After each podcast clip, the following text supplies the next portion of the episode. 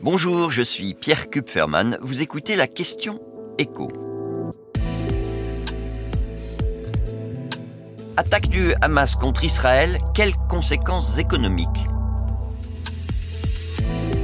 Les premiers effets se sont fait sentir dès dimanche sur les marchés boursiers qui étaient ouverts au Moyen-Orient, puisque aussi bien en Israël qu'en Égypte ou en Arabie Saoudite, le dimanche n'est pas férié. Et c'est la bourse de Tel Aviv qui, ça n'est pas surprenant, a le plus flanché. Le principal indice boursier a chuté de près de 6,5%. Mais tant côté égyptien que saoudien, les marchés ont aussi été affectés. Cela dit, ce lundi, le calme est provisoirement revenu sur les places boursières de la région et on ne notait pas de répercussions sur les grandes places financières asiatiques et européennes. De tous les secteurs économiques, c'est le tourisme qui peut s'attendre à être le plus fortement touché, sachant que ce n'est pas un moteur économique majeur pour Israël. C'était 2% du PIB en 2019 et pour cette année, les dernières estimations tournaient autour de 1%.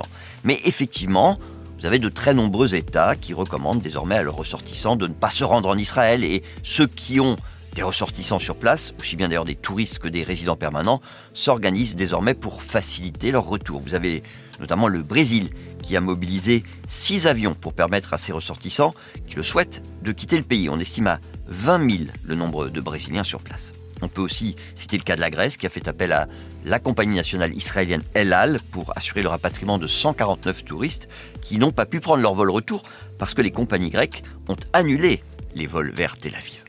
Et puis, il y a euh, évidemment la hausse des cours du pétrole.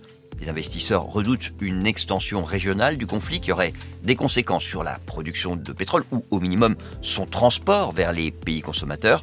Et qui dit crainte pour l'avenir dit évidemment hausse des cours. Alors, on était vendredi autour des 84 dollars le baril de Brent. Ce matin, on a eu une pointe à plus de 88 dollars avant que ça redescende autour de 87 dollars.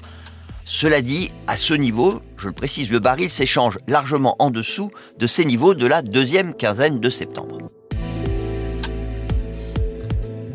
Vous venez d'écouter la question écho, le podcast quotidien pour répondre à toutes les questions que vous vous posez sur l'actualité économique. Abonnez-vous sur votre plateforme préférée pour ne rien manquer et pourquoi pas nous laisser une note ou un commentaire. À bientôt.